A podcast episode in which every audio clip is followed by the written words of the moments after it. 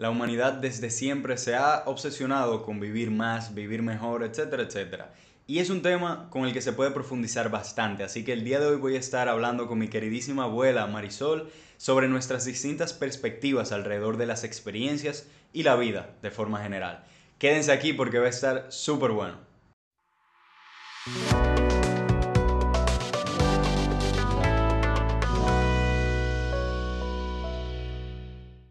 Señores, bienvenidos a Cristoico, su podcast para fundir, acompañado como siempre por su host Ernesto de Dios. Y de antemano les agradezco muchísimo la escucha. Créanme que este episodio va a ser muy dinámico, muy entretenido y muy diferente como se darán cuenta desde ahora. Y te agradezco a ti, abuela, por haber aceptado la invitación. Aquí estamos. Porque vamos a tener una conversación muy interesante. Qué bien, qué bien. He de decir que la idea de este episodio a mí se me ocurrió principalmente por un tratado que tiene el filósofo Séneca que se llama Sobre la brevedad de la vida. Y él habla literalmente sobre lo corto o la perspectiva que tenemos de que es corta la vida. Entonces se me ocurrió ese, este tema con esos diálogos, digamos, ese escrito que él dejó. Y voy a estar diciendo algunas frases y otras que son directamente preguntas para nosotros ver cuáles son nuestras perspectivas. Ok. Bien. También a la persona que está escuchando les recuerdo que pueden suscribirse, darle like, comentar cualquier cosa que le parezca y sobre todo compartir con tu abuelita o si tú eres una abuelita con tu nieto para que puedan replicar también ustedes esta dinámica y entender las diferentes perspectivas y fomentar así también la comunicación entre generaciones. Vamos arriba. Entonces, hay una frase de Seneca que es una de mis favoritas y yo quiero saber qué tú piensas sobre eso ya teniendo 79 años, recién cumplidos, muy bien. Y él dice, la vida es como una leyenda, no importa que sea larga, sino que esté bien narrada. ¿Qué piensas? Sí, sí, interesante que uno a lo largo de la vida vaya teniendo sus momentos bien vividos, bien vividos. Eh, hay alegrías, hay tristezas, pero todo eh, asumirlo con valor y, y, querer vivir, porque la vida es bella, querer vivir sobre todo. Como tú decías antes de, de entrevistarme, la, vida es corta, pero también es larga, y así es. Uno puede vivir muchos años. Ojalá sea siempre con salud, que es de las cosas más importantes que, que todo ser humano quiere. Uno quiere vivir, pero quiere vivir estando bien, con salud sobre todo. Y a veces puede ser cortica y bien vivida también tú has tenido personas de tu alrededor que han partido a destiempo, pero que tú dirías que tienen una, o sea, tuvieron una vida bien narrada. Sí, varias, varias de, esas amigas de infancia, que algunas se fueron muy pronto, pero eh, llegaron a, tener su, su, familia, aunque, aunque dejaran hijos, ¿verdad? adolescentes o pequeños, pero tuvieron buenos matrimonios, es decir, que su, su periodo corto de vida fue bueno fue bueno. Yo he tenido la dicha de que he llegado un poquito más lejos y con una familia bellísima. Tres hijas hermosísimas, queridas, que siempre están atentas a mí y todos mis nietos y nietas que bueno, no me puedo quejar en lo absoluto porque viven arriba de mí. Ahí no hay queja alguna. Qué lindo, qué lindo. Y desde ahora, o sea, ya se está viendo la importancia de verdad que tú le das matrimonio y a, la, ah, los hijos. sí, sí, sí. Importantísima la familia, formar una familia con respeto, con amor y con entrega, con entrega, entrega de padre y madre hacia los hijos, eso es básico, eh, para que haya un triunfo en la familia. Sobre todo también tener presente a Dios y a Jesús en el camino. Pues mira, yo quiero dejarle claro a todo el mundo que yo pienso igual que tú, para mí la familia es importantísima y nos, bueno, me he criado con esos valores que vienen también desde tu generación pero sabemos también que en mi generación ahora hay una tendencia de no casarse ni tener hijos, porque la gente se enfoca mucho en su carrera profesional y, eh, le dan para allá eso. ¿Qué piensas tú sobre eso? Bueno, el problema es que, que eh, está como lo económico primando en todo. Que, eh, las generaciones de ahora quieren tener y tener las cosas rápido. tener un buen carro, tener una buena casa. Uno siempre ha querido tener, sobre todo la casa, porque representaba el hogar, el hogar. Y claro, uno quería tener eh, cosas, no te digo que no, pero ahora lo quieren todo muy fácil y muy rápido. Y entonces los valores principales, que es formar una familia cuando una pareja eh, se une, la están echando de lado y es penoso. Entonces hay mucho, muchas separaciones, porque es que está primando, en vez de un amor verdadero y, e íntegro, está primando más el, tener cosas. Y eso es general, eso no es solo aquí, eso es el mundo entero. En Europa no quieren tener hijos y está disminuyendo la población muchísimo. Eso es así. Entonces, ¿cómo obviamente han cambiado mucho los paradigmas sociales, las ideas. Claro, sí. Pero, ¿cómo tú en tu época lograbas balancear eso de tener una buena carrera profesional que la tuviste y tú estás muy contenta con eso, según lo que yo sé, pero al mismo tiempo crear una familia y al mismo tiempo viajar y prácticamente todo? Pero es que no había como tanto problema, no sé, ahora todo como, que es demasiado, a todo le ponen como demasiado eh, carácter a las cosas y, todo es con miedo y, con una urgencia, ¿tú como que uno lo, lo, fue haciendo paso a paso lo que tenía que hacer. Uno vino a viajar eh, con, con, los hijos ya después que uno tenía una base económica y, y una fortaleza en un matrimonio, ¿no? Uno vino a viajar, a pasear ya con los hijos bastante grandecitos, pero ahora quieren e, estar cogiendo para Disney World desde que, desde que tienen dos años los muchachos, ¿entiendes? Entonces ahí es que viene una, hay una diferencia generacional, indudablemente, que no es que sea malo tampoco, pero que no debe primar tanto lo, eh, las urgencias en la vida, sino ir paso a paso y ir fortaleciendo la, la unión de, del hombre y la mujer, irla fortaleciendo. Excelente, eh, yo, yo también estoy totalmente de acuerdo. Eh, la gente me conocerá ya por las cosas que he ido hablando. Pero ya hablando del tema de la duración de la vida, yo sé que aquí quizá tengamos cierta diferencia, porque yo, siendo joven, como que no le doy tanta importancia a eso. Yo pienso que si yo me muero mañana, mientras yo esté contento con lo que yo hice, me fui y ya que sea lo que Dios quiera. Pero yo te he escuchado en varias ocasiones decir de que, bueno, yo quiero durar para de años más, yo quiero durar para de años más. Y lo está durando y qué bueno. Y yo contentísimo. Sin embargo, ¿Por qué tú crees, ya encontrándote en tu edad, que la humanidad siempre se ha obsesionado con vivir más? Bueno, es que, es que la vida es linda, entonces todo el mundo quiere vivir más, eso está claro. La gente quiere lograr, tú ves, estar vivo y, ver más cosas futuras, eso está claro. Pero como te decía al principio, lo ideal es estar en salud, en sentirse uno bien, tú ves, porque enfermo indudablemente nadie quiere estar. Aunque fíjate, aún las personas que están enfermas, que, yo he tenido muchas vivencias de eso, no quieren irse, ¿eh? quieren aferrarse a la vida. El ser humano quiere aferrarse a la vida. Eso está clarísimo. Sí, y eso lo, lo interesante es que nos podríamos meter muy profundo. Es si eso es por amor a la vida, como tú lo estás planteando, que la vida es bella, o por miedo a la muerte. Las dos cosas. Las dos cosas. El ser humano generalmente le tiene miedo a la muerte. Tú sabes que en mi caso yo no le tengo miedo a la muerte. Yo te diría que lo que tengo miedo es a dejar problemas, a enfermarme y que me tengan que estar atendiendo y a dejar problemas. Eso, eh, pero el, el, hecho de uno irse, uno lo que tiene que estar espiritualmente preparado para cuando papá Dios te mande a buscar. Eh, pero miedo, miedo, mira, y hay una cosa interesante. Cuando uno está pequeño, uno lo que tiene miedo es a que le falten los padres. Digo en mi caso, ¿no? Después la adolescencia como que no, tú estás gozando y estás pasando la, esa adolescencia y no, no hay temores, no hay grandes temores. Después cuando uno está más adulto, que ya uno tiene hijos, el miedo es que se te muera un hijo. Cuando le daba un catarro y tenían fiebre alta, ya yo, yo estaba grave ya. Ay, Dios mío, cuidado si me le pasa algo, si, me, se me muere un muchacho. Y después viene esa vida adulta y uno como, eh, digo, de la tercera edad, y en mi caso, no le tengo miedo a partir, sino como te digo, me gustaría estar siempre sana y con mi mente, mi mente bien, y para no dejar como el, problema a, los hijos de que me tengan que estar atendiendo. Tú sabes que nosotros en una clase de la universidad estudiamos las generaciones, porque una, una materia se llamaba mentalidad innovadora, entonces estudiamos, estudiamos la mentalidad de las diferentes generaciones. Y en tu generación resulta que el problema más abundante era ese bueno, uno, no tener dinero para la jubilación o todo ese tipo de cosas. Antes ni se pensaba en la jubilación. antes ni se pensaba en eso. No se pensaba en eso.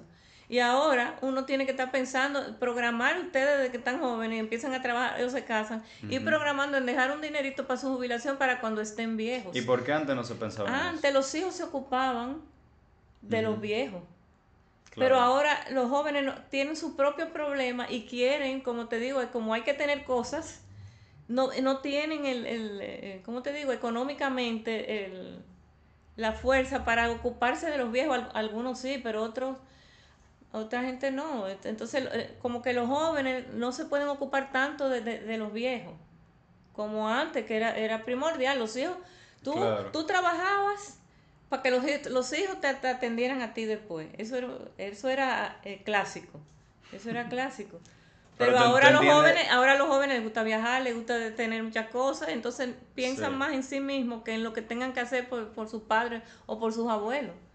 Antes las familias eran mucho más integradas también, ¿eh? porque yo le he contado a ustedes que antes nos juntábamos los primos terceros, los primos cuartos, y era, era todo un, un, grupo homogéneo de la familia. Ahora ustedes a veces no saben ni quién es un primo segundo, ni tercero, ni lo conocen. Así, es. La verdad es que así mismo es, como que cada vez andamos en grupos más pequeños. Y cuidado si ni siquiera en familia. Yo he tenido la dicha de que sí, que tengo mi familia muy bonita, súper bien. Pero, wow, e-, eso me ha puesto a pensar, porque realmente sí es una gran diferencia. A mí, por ejemplo, yo desde ahora no me preocupo, en mi caso, de la jubilación, pero sí sé que yo tengo que tener mi libertad financiera. que Claro, sí, porque tú estás muy joven todavía, pero tú verás que el día que tú vayas a formar una familia ya en, en serio, entonces ahí ya empieza la preocupación, sobre todo cuando se tienen hijos. Tú quieres darle una mejor eh, una educación igual a la tuya o mejor todavía, ¿no? Eso eso está claro. claro. Entonces comienza más presión, más presión. Eh, más, presión. exacto. No, y la, la, juventud hoy está más presionada. Uno no tenía esa presión así que tú dijeras, eh, económica sobre todo, porque fíjate tú que hay una, un, tema que es lo económico sobre todo en, en las generaciones de ustedes. Sí. Uno quería, indudablemente, como te dije, uno quería tener su casa, y, pero todo era mucho más barato. Los préstamos eran, uff, era nada, pero ahora todo es súper difícil. Y ustedes quieren tener sus cosas, ¿no entienden? Entonces se siente mucho más presionado. Uno no tenía como esa, esa gran presión, sino que todo como que fluía con más facilidad. Como que uno nunca tuvo ese estrés de vida que yo veo que se tiene ahora. No, no, no. Bueno, y, eso es más, la palabra estrés yo creo que ni existía. bueno, para que tú veas. Ni existía. Y bueno, es algo que definitivamente yo me di cuenta. Porque muy fácil, muy, muy fácil ver a mis amigos, personas de mi alrededor, con mucha ansiedad, mucho estrés, mucha presión, con cosas que yo sé por lo que tú me has contado, o mis padres, que a su edad no tenían. No. Que, y entonces, como que, ¿qué tanto realmente ha cambiado? Pues yo sé que a nivel social sí, pero ¿será, ¿serán esos problemas más mentales que otra cosa? Puede ser. Mira, es una pregunta interesante. Es Me pregunto yo, o sea, ¿será más psicológico el asunto y no tanto que de verdad nos falte más dinero? Porque indudablemente la economía está mejor que hace 50 años. Así mismo. Indudablemente hay más personas con dinero, hay más personas estudiadas, de todo, mejor sistema. Entonces, ¿por eh, qué es que nosotros de verdad nos estamos quejando tanto, con tanta Mira, ese es un punto interesante, que sería bueno que tú entrevistes a algún psicólogo. Eso que, que te analice ese punto, porque creo que sí, que hay algo de presión psicológica en la juventud ahora, sí, fuerte, fuerte. Interrumpo en este momento este gran episodio para pedirte que te suscribas por favor si aún no lo has hecho y le des like a este podcast porque de verdad me ayuda muchísimo. Ahora continuemos que cada vez se pone mejor. Vamos a pasar ahora a una frase nuevamente de, de Séneca, repitiendo con, de ese tratado que él escribió y todo eso, que dice así. Muy breve y trabajosa es la vida de quienes olvidan el pasado, descuidan el presente y temen el futuro cuando lleguen a la hora postera, demasiado tarde comprenderán los infelices que, en tanto tiempo como estuvieran ocupados, no hicieron nada. Ah. Esa, frase está muy fuerte. Es fuerte. La idea, la idea mía es desglosarla. Sí, sí. Eh, por ejemplo, comenzando con eso. Con el pasado. Olvidan el pasado. Muy breve y trabajosa es la vida de quienes olvidan el pasado. Fíjate que él no, él no está mencionando la edad de la persona, sino que a nivel de perspectiva, es muy breve y forzada la vida de una persona que hace estas cosas, sin importar la edad que haya llegado o no. Entonces, ¿qué tanta importancia ves tú en recordar el pasado? Ay, sí, a que ahí yo sé que vamos a estar de acuerdo. Sí, a mí me encanta recordar a veces el pasado porque es que mi pasado fue muy bueno. Si hubiera sido un pasado malo o, con tristezas, imagínate, pero tuve una niña muy feliz con dos padres que me adoraban Y antes los vecindarios eran, era algo primordial, las amistades del vecino, tú pequeña comías, eh, eh, era la tía fulana o la tía tutana, sin ser familia de uno, eh, había una unión grandísima en los vecindarios. Esa calle Danae fue fabulosa. Entonces fue, te puedo decir que la niñez mía, uff, yo era una princesa, para mí yo era una princesa en esa calle. Tanto en la niñez como en la, adolescencia. Amigas que, bueno, amigas del alma, algunas ya que se, que se han ido, pero amigas del alma. Eh, eh, fue un pasado muy lindo, un pasado muy, muy lindo. Pero si una persona tuvo un pasado que fuera triste, como quiera no sería bueno recordarlo para poder a partir de eso construir También porque de ahí se construyen, eh, tú coges la fortaleza de construir algo más para tu presente. También. Totalmente de acuerdo. Yo sabía que en ese íbamos a estar de acuerdo porque tú sabes que a mí me encanta preguntarte cosas del pasado. Y eso me ha ayudado a formarme muchísimo. Contigo y con mis otros abuelos también, que en paz descansen. Sí, que yo te vivo haciendo historias de la familia y te, digo, Ernesto, mira tal cosa que me acordé y te la cuento porque sé que te, te gusta el, bastante, tema. Bastante. Sí. Eh, luego, descuiden el presente. Yo entiendo que es muy fácil definir eso. O sea, una persona que está viviendo de una forma desordenada actualmente, que no cuida su vida, que no se organiza, que no tiene planes. Malo, malo, porque hay que, el presente hay que tener, ¿tú entiendes? Eh, un orden, una disciplina de vida siempre para el futuro también. Yo siempre creo que, o por lo menos es como intento vivirlo, que hay que mantener un balance entre el orden y la disciplina que uno tiene en su vida, pero al mismo tiempo ese caos o esa espontaneidad, esa creatividad, para uno intentar cosas nuevas, uno lanzarse a tener un proyecto, enamorarse, uno cumplir sueños, cumplir metas, para eso hay que salir un poco de la rutina a veces. Ya, ya. Entonces es como balancear esas dos cosas. Balancearlo, balancear el presente para el futuro, ¿no? Porque aunque ya yo tengo esta edad del futuro, eh, hay, que pensar en el futuro. Sí, claro. en cómo uno va a quedar para el futuro. Como te dije, eh, que lo que el, temor es no dejar problema. Eso, yo creo que la mayoría de las amigas mías que estamos en esta edad es no dejar problema para los para los hijos en el futuro. Uno quiere tener salud, indudablemente, tú ves, precisamente. Pero eso no es problema, aquí cuidamos a todo el mundo. eso me dicen, eso me dicen. Claro. Pero, pero sí, entiendo que esa es una gran preocupación. Y luego está el tema de temer al futuro. Yo creo que eso también paraliza a mucha gente. No le tengo miedo al futuro, como te dije, no, me preocupa ya el y, día. Y tú cuando tenías mi edad tampoco le temías al futuro. O sea, tú no tuviste este momento que tú no, quizás no sabías en qué iba a trabajar o qué te iba a pasar. Mira que no, no me tocó eso, no, nunca. Nunca me tocó eso. Gracias eso sí me impresiona. Porque yo mismo y con todos mis amigos y mi novia y todo el mundo, tendemos a hablar mucho como nuestra principal preocupación, digamos, ¿qué es eso que vamos a hacer al graduarnos? ¿O en qué vamos a trabajar de forma inmediata? ¿Y cuáles son los ya te digo que, que ahora ustedes tienen mucha presión social, mucha presión para el futuro, usted, esta generación de ustedes. Nosotros no, era que te digo que todo fluía como con más facilidad. Pero tú sí entiendes que hay que centrarse más en el presente. Sí, en el presente, centrarse en el presente porque si no tú, tú vivirías aterrorizado con el futuro, en lo que puede pasar en el futuro. Sí.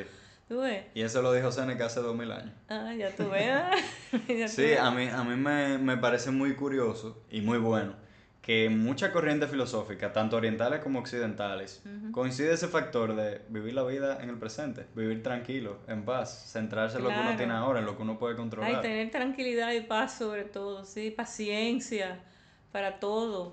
Pero tú sabes que influyen los temperamentos de cada persona. Claro que sí, claro que sí. Eso influye en cada gente como pueda ver su existir. Pero no, uno fluía como todo con más facilidad.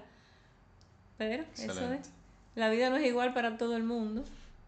No, claro que no. Pero bueno, aquí estamos teniendo este diálogo entre tú y lo que ha vivido y yo lo que he vivido. Tú que estás empezando, estás empezando. Amén. yo espero que sea así, ¿verdad? Ya. Y que vayamos para adelante. Sí. Entonces, ya la última parte de la frase lo que dice, cuando lleguen a la vida postera, demasiado tarde comprenderán los infelices, o sea, lo llamo infelices directamente a las personas que viven así, que en tanto tiempo que se mantuvieron ocupados en realidad no hicieron nada. Yo creo que aquí hablamos mucho de la productividad.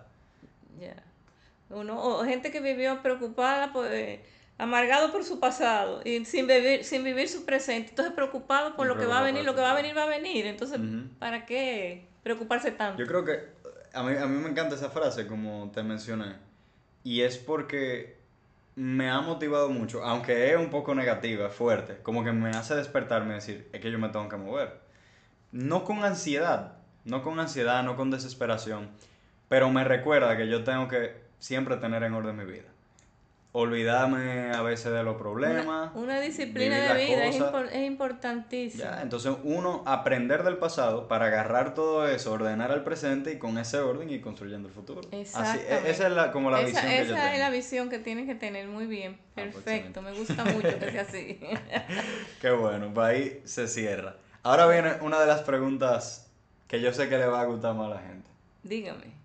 ¿Tú te arrepientes de algo en tu vida? ¿Y por qué? No encuentro de qué arrepentirme. No estoy preguntando, no. Arrepentirme de algo, no. Hay cosas que debí, debí haber hecho y no las hice, pero no es que me arrepienta tampoco de decir, corchole, pude haber hecho tal cosa y no la hice, ¿no? Ahora, cosas que me hubiera gustado más hacer, sí, eso sí te diría. Ok, ¿cuáles cosas? me hubiera gustado dedicarme, a mí me gustó, yo te dije que estudié piano mucho tiempo y lo, fue, lo fui dejando, entonces yo digo, oye, pero qué pena que yo ahora, se me ha olvidado hasta leer la, la música, pero de arrepentirme, arrepentirme así de no, no haberlo seguido, no, en realidad porque es que llegaron otras cosas más importantes en mi vida, que estaba criando mis hijas y le dediqué, le dediqué todo el tiempo posible más a, mis hijas, a esa crianza y trabajaba. Pero tuve la suerte de que trabajaba como medio tiempo. Tú sabes que no era como, ah, esa es otra parte que tienen ahora eh, eh, los jóvenes, que son, está una muchacha con un niño pequeño trabajando hasta las 8 de la noche en un banco, llega a su casa cansada, entonces pues, tú ves que los matrimonios ahí se, se desarticulan. ¿Tú ves? Porque por más que se diga, la mujer es básica en el hogar, básica. Con los hijos, con todo, y, y, con el marido y todo. Me van a decir las nuevas juventudes que...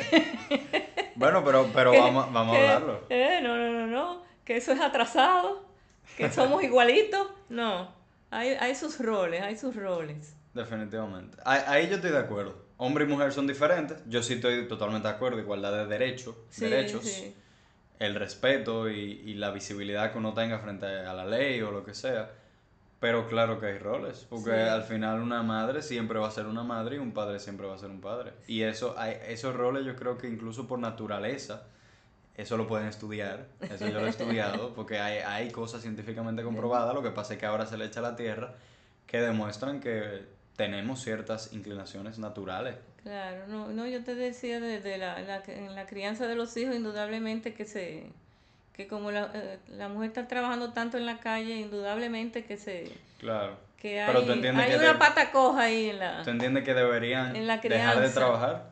No, yo te diría que no, porque entonces se frustra la persona, porque la mujer quiere desarrollarse, tú ves. Exactamente. Lo que hay que balancear, por eso hay ya menos, eh, menos hijos, menos cantidad de hijos, tú ves, pero siempre formar la familia, para mí es algo indispensable. Claro, es una prioridad. Sí, para mí es, prioritario. Todo el mundo no la puede tener, pero es, algo prioritario.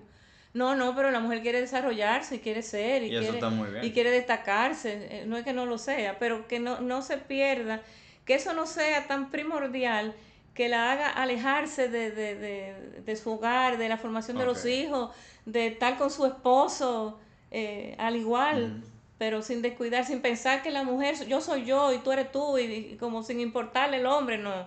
Eh, tiene que haber un equilibrio ahí, tú ves, un equilibrio. Yo estoy totalmente de acuerdo. Yo sí pienso mucho en, en el desarrollo y la capacidad de la mujer a nivel profesional, a nivel de familia, a nivel de todo.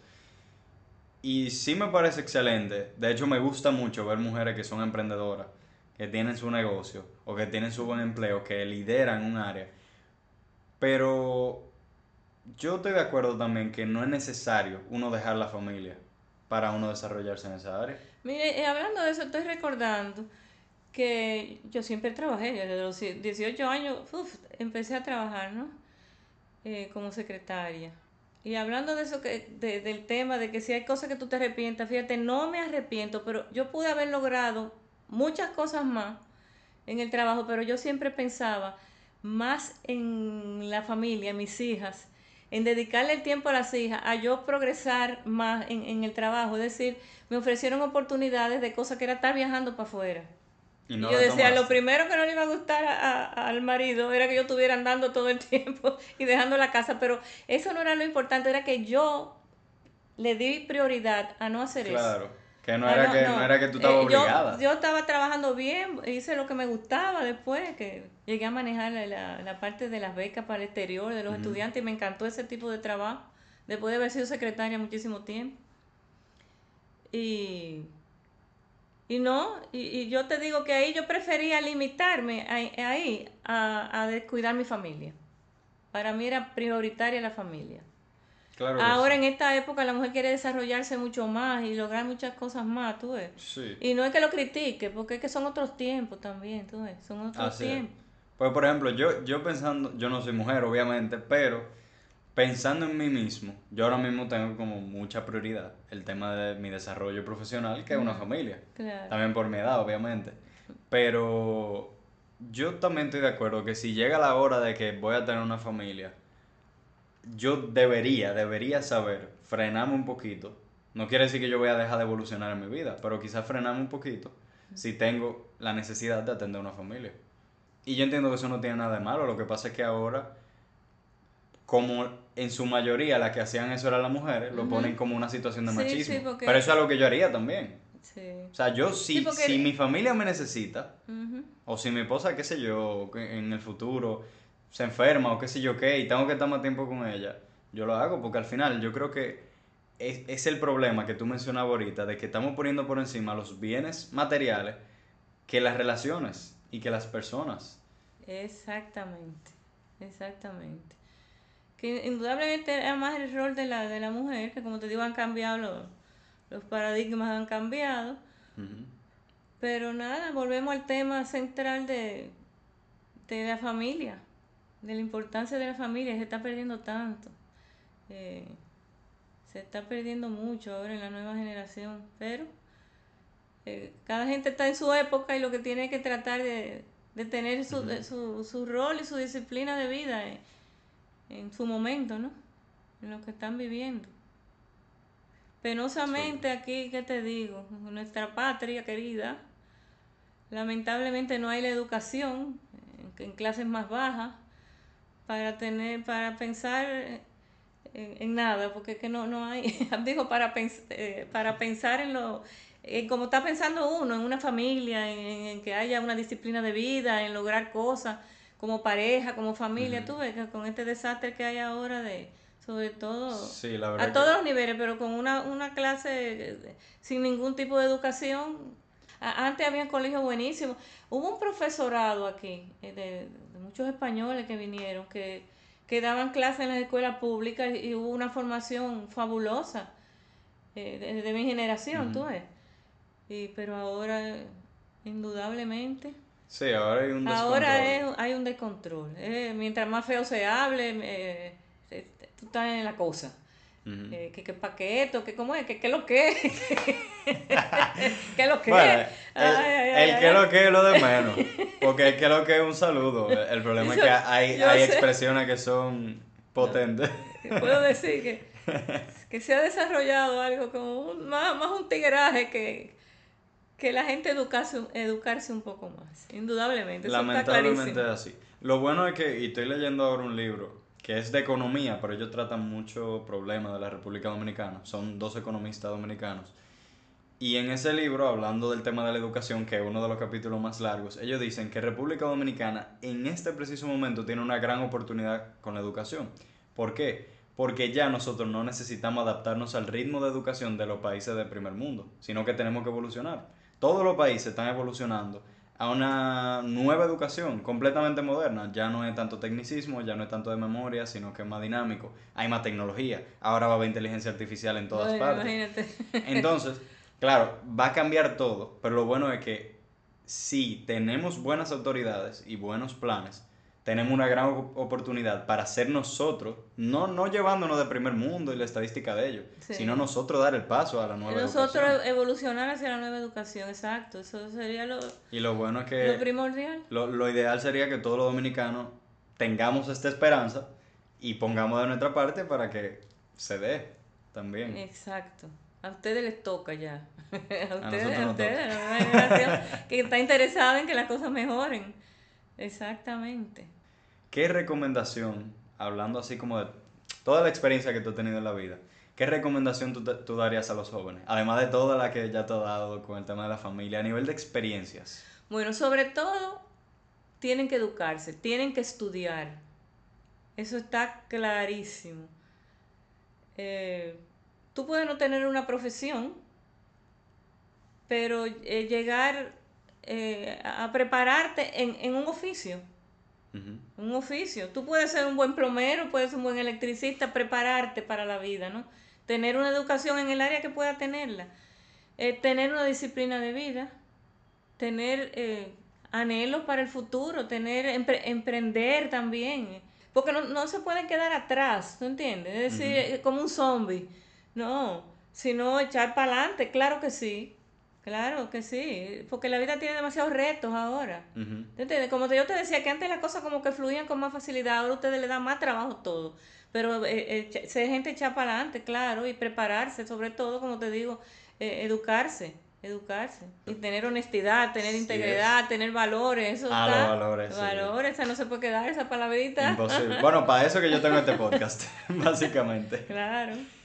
¿Tú entiendes que es más importante tener una vida más seria, más ordenada, o más creativa, espontánea, artística, digamos? Creativa, creativa.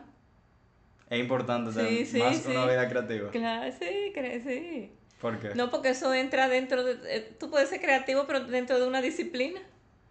¿Entiendes? Eso está interesante. Claro. Que ese, ese es el mismo balance porque que yo me tampoco puedes refería. ser una gente súper rígida en la vida. No, así tampoco. No, imposible. A eso es lo que me refería ahorita. Tener ese balance en- entre el orden y la, la Eh, cosa eh, creativa. Claro. Hay que Claro, cantar. Hay- ah, inclusive como soltar, cantar, vivir la vida. Todo eso es importante porque la vida es una y es bonita. Así mismo es. Entonces ya para ir cerrando, Dime. nosotros tú entiendes que deberíamos enfocarnos más en la calidad de nuestra vida o en la cantidad de nuestra vida. Deberíamos enfocarnos más en vivir bien ahora, lo que tenemos ahora, o en que lo que sea que tengamos dure mucho. Pero tú estás pensando en cantidad de que de tiempo de vida. Sí, tiempo, tiempo de vida. No es que tú no sabes el tiempo que te toque. Tú no sabes. Entonces hay que tener calidad de vida y, y nivelarla. Tú ves, coger y dejar. Excelente. paciencia. Saber- claro, saber tomar decisiones. To- Tomar decisiones, eh, exacto, eh, asimilar, la, la- la- tu nueva generación tiene que asimilar tantas cosas y, y poner todas las cosas en un balance de lo que conviene y no conviene. Ujú. Que ese discernimiento. Pero es- ese discernimiento en la edad de ustedes tal vez es pedir demasiado, ¿tú crees? Bueno, no, Porque tú nada más tienes 18 años. no. Bueno, 19, ya lo cumplí. 19. Bueno, a ver, yo no diría que es demasiado pedir. Lo que pasa es que a la gente ahora mismo no le está interesando tener ese discernimiento. Porque ahora es como, o sea, lo que está de moda es decir que todo es relativo. Entonces, si yo digo, para mí es importante el discernimiento y otra gente dice, no, eso no importa. La gente lo que Sí. dice, ah, no, a él hay que respetarlo, porque si a él no le importa eso, está bien. Ajá. Pero no necesariamente eso esté bien, porque eso hace que esa persona, si hace algo mal, no le importe. Si le hace daño a otro, no le importe. Entonces eso quiere decir que él está bien porque piensa eso. Mm.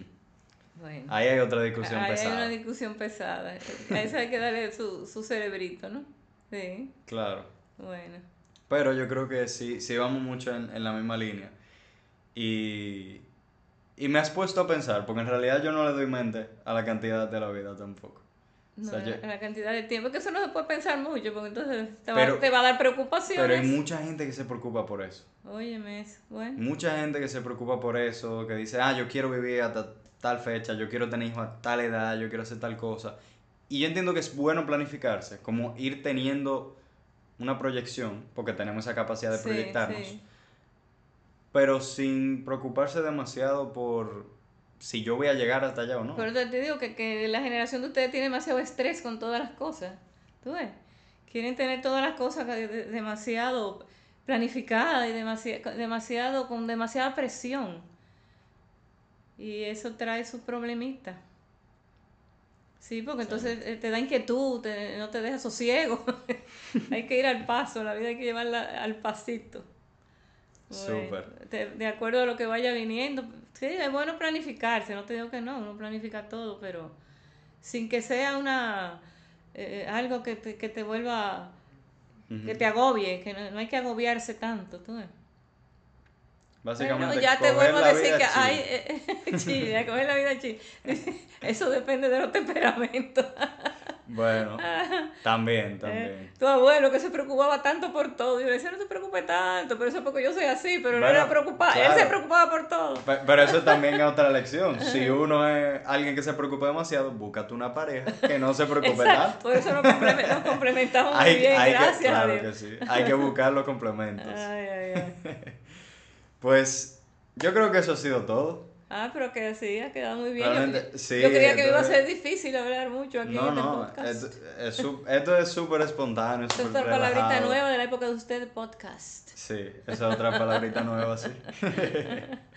Ay, Y yo, yo creo que este episodio ha sido un manantial de lecciones para todo el mundo. ah, ojalá, qué bueno, qué bueno. ojalá lo vean muchas personas de tu edad que seguramente se identifiquen contigo, muchas Ah. personas de la mía que al igual que yo agarren todas estas lecciones y se pongan a pensar. Desde que eso esté listo, tú me lo mandas. Tengo que Sí, salir claro. bonita, eso es lo primero. Bonita va a salir seguro. Entonces ya nosotros tenemos un grupo que somos amigas. Fíjate tú algo que, no sé, ojalá se te dé a ti. Somos amigas desde la primaria en los cole- del colegio. Wow. Algunas estaban en un, en un colegio y otro, pero uno, como te digo, esto era una ciudad de, de pocas personas y todo el mundo casi ahí se conocía. Nos conocíamos de un colegio y de otro. Y somos amigas desde, te diré, 8 y 9 años. Wow. Y tenemos un grupo que se llama Somos las Mismas. Ese nombre se lo puso una amiga mía, Gladys Ibarra. Las mismas de hace que 70 somos años. las mismas, exactamente. Ya muchas tienen 80, yo soy de las más pequeñas del grupo. Ah, mira. ya tú Qué sabes. Yo he sido demasiado bendecida. Así que yo me he sentido siempre. Yo digo, Dios mío, bueno. yo sí he sido bendecida. Una familia preciosa. Y todo, y, y me ha ido demasiado bien. No, no me merecía tanto, Dios me ha dado demasiado. Dios me ha dado que sí, demasiado. claro que sí. Y me, me, bueno, a mí me hace demasiado feliz escucharte así. Y también he aprendido mucho de eso, porque al final la vida no es perfecta. Yo estoy seguro que también tú has tenido problemas, pero la actitud con la que uno la afronte, Eh, ahí es, La es capacidad que La uno actitud tenga. que tú cojas ante, ante los problemas en la vida, importantísimo, importantísimo. Porque si no, te, te, te amarga y te, te agobia Sí. y todo, no. Y esa es una de las bases del estoicismo, para que lo veas. Que dice, hay hay una frase muy famosa que dice que el sufrimiento de nuestra vida no viene a causa de los acontecimientos que ocurren, sino de nuestro juicio sobre ellos. Y, Ah. y eh, viéndote a ti ahora, es como que yo estoy seguro que en 79 años tú has tenido miles de problemas. Sin embargo, Claro, tú ahora ¿quién lo que me dices... vive sin problemas? Claro, y, y sin embargo ahora lo que tú dices, yo he sido demasiado bendecida. Entonces la gratitud y esa actitud es algo muy admirable Ay, sí. y te lo agradezco. Ah, Espero que la gente lo sepa valorar Ah, también. qué bueno, qué bueno. ok. Ay, Bueno, entonces decirle a todas las personas que están escuchando que muchas gracias. Recuerdan que, como siempre le digo, pueden suscribirse al canal de YouTube si lo están viendo por Spotify, por Apple Podcast, por Google Podcast también. Y nada, me encantaría saber de verdad qué les pareció esta dinámica y sobre todo decirles que ya sea que me estén viendo personas de mi generación o personas de tu generación, fomenten este tipo de diálogos. Porque yo de vez en cuando siempre me junto con abuela, le pregunto de su pasado, ella me cuenta cosas, yo le cuento cómo va mi vida. Y eso es algo que se está perdiendo. Y eso es algo que no queremos perder. Exactamente. Porque así como en este podcast se sacan miles de lecciones. Entonces, aunque yo sé que, como tú mencionaste, y es la realidad, la persona de mi edad estamos muy ensimismadas. Somos, tendemos a ser más individuales, más Ah, sí, egoístas, que queremos conseguir todo lo de nosotros y yo y yo y yo. Aunque eso sea así, nosotros podemos romper con, con esa tendencia. Y la realidad es que las personas mayores a nosotros, que han vivido mucho más, tienen mucho que enseñarnos a nosotros. Y ese yo creo que es una de las grandes razones por la que mucha gente de mi edad me considera tan maduro, porque yo he sabido escuchar a mis abuelos. Sí. Y eso te lo agradezco aquí también. Bueno. Entonces, bueno, dicho eso, muchísimas gracias nuevamente a todos por escuchar. Nos veremos en el siguiente episodio de Cristoico. Recuerden que el objetivo por siempre de este podcast es crecer, hallar el balance y ser luz en la oscuridad. Bye bye.